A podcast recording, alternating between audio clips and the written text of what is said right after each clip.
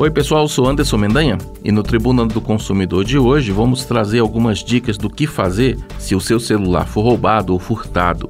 Segundo o Anuário de Segurança Pública 2022, 3,7 milhões de celulares foram roubados ou furtados entre os anos de 2018 e 2021.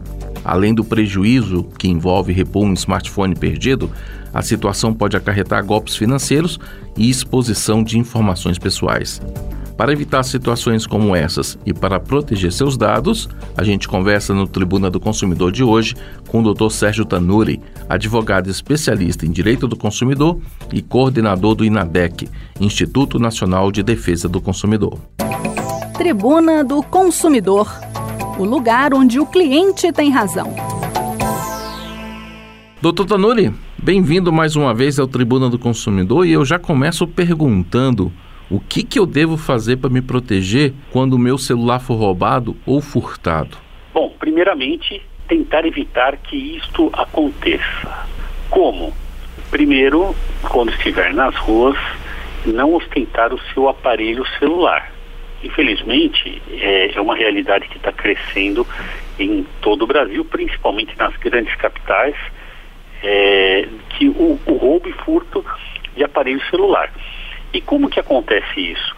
Às vezes passa uma, um motoqueiro, é, com garupa ou não, né, um, um confissional, uhum. se for roubo, o assalto à mão armada, pega, toma o celular da pessoa que está falando na rua e foge. Ou se não, passa alguém, ou sozinho pega né, o, o aparelho e sai correndo, ou é, tira furtivamente dentro de um ônibus é, da, da bolsa de uma mulher ou do, do bolso de trás um homem. Então, o, o principal é evitar isso. É, de preferência, é, não atenda ligações quando estiver na rua. Também, é, o, para os homens, deixe o celular no bolso da frente, nunca no bolso de trás. E no caso da, também das mulheres, deixar na bolsa e não atender, retornar a ligação depois. Porque, infelizmente, está é, crescendo demais esse tipo de é, de crime. Agora, uma vez que, é, infelizmente, alguém teve o seu aparelho furtado ou roubado, tem que fazer o boletim de ocorrência. E para o público ouvinte, quando houve essas duas expressões furto e roubo, vamos deixar bem claro. O roubo ocorre quando há uma ameaça e violência, ou seja, com uma faca, com uma arma na mão, chega o ladrão e fala: me dá o aparelho. Uhum. E isso é o, o, assalto à mão armada, que falam popularmente. Agora, o crime de furto, ele é descrito de acordo com o Código Penal como subtração, ou seja, é diminuição do patrimônio de outra pessoa sem que haja violência. Isso pode ser na praça de alimentação de um shopping, chega lá um, um batedor de carteira, pega furtivamente é, e furta, né, subtrai o aparelho. Então essa é a diferença entre furto e roubo.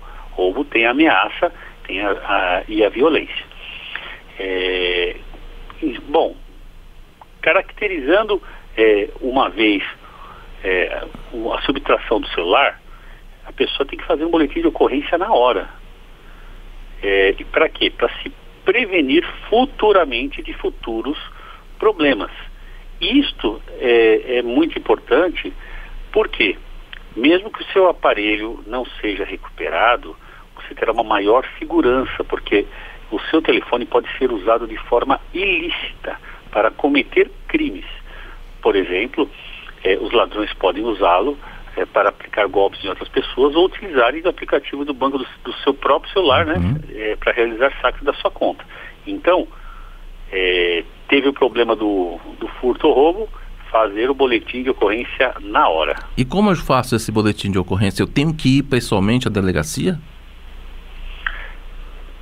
em muitos estados você pode fazer isso de forma digital, de forma online. Na Secretaria eh, de Segurança Pública existe o site lá e você pode fazer o boletim de ocorrência na delegacia virtual, de forma virtual. É, creio que em quase totalidade do Brasil, hoje você pode fazer o boletim de ocorrência online pelo crime de roubo ou furto de celular. E depois que eu fiz o boletim de ocorrência, o que, que eu faço? Eu tenho que rastrear o celular, bloquear o celular? Isso é muito importante. Bom, uma dica que vai para todo mundo é que tenham senhas, né? Porque a primeira coisa É, tem gente que tem preguiça de colocar senha, ah, tem que ficar bloqueando, ou fazendo desenho, ou pondo facial, uhum. ou digitando número. Veja, a senha é uma proteção. Você tem que ter, senão fica muito mais fácil a pessoa pegar e o seu celular e ter acesso às suas contas. Bom, quem tem aparelho, seja ele Android ou é, o iOS, é, você pode tentar rastrear o celular roubado. E isso é fácil, você tentar rastrear o celular roubado, porque existem aplicativos é, para encontrar o dispositivo. Você, no Android, você tem o Encontre Meu Dispositivo ativado, né, que é lógico você tem que cadastrar isso quando você comprar o celular, né, deixar habilitado esse serviço. Então tem o Encontre o, o, o meu dispositivo e no, na Apple, no, no iPhone, você tem o buscar, é, o que é o buscar meu iPhone. E aparece então a possível localização do seu aparelho.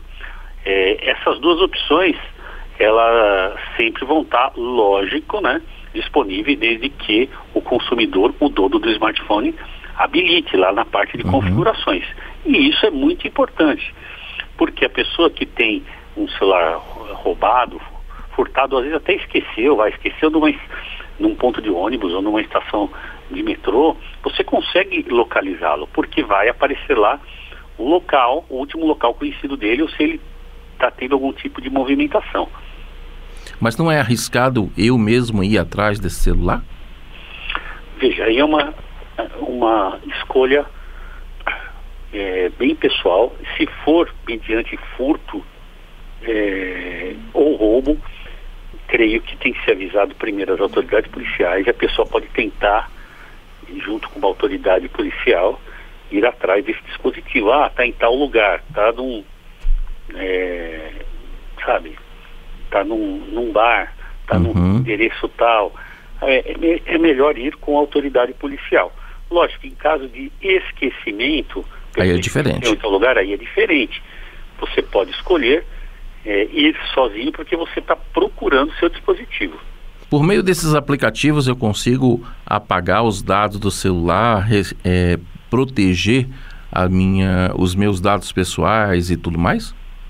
Sim, é muito importante você proteger o, o seu dispositivo, é, principalmente, né, é, no caso de senha, né, e também para impedir que qualquer pessoa tenha acesso a eles.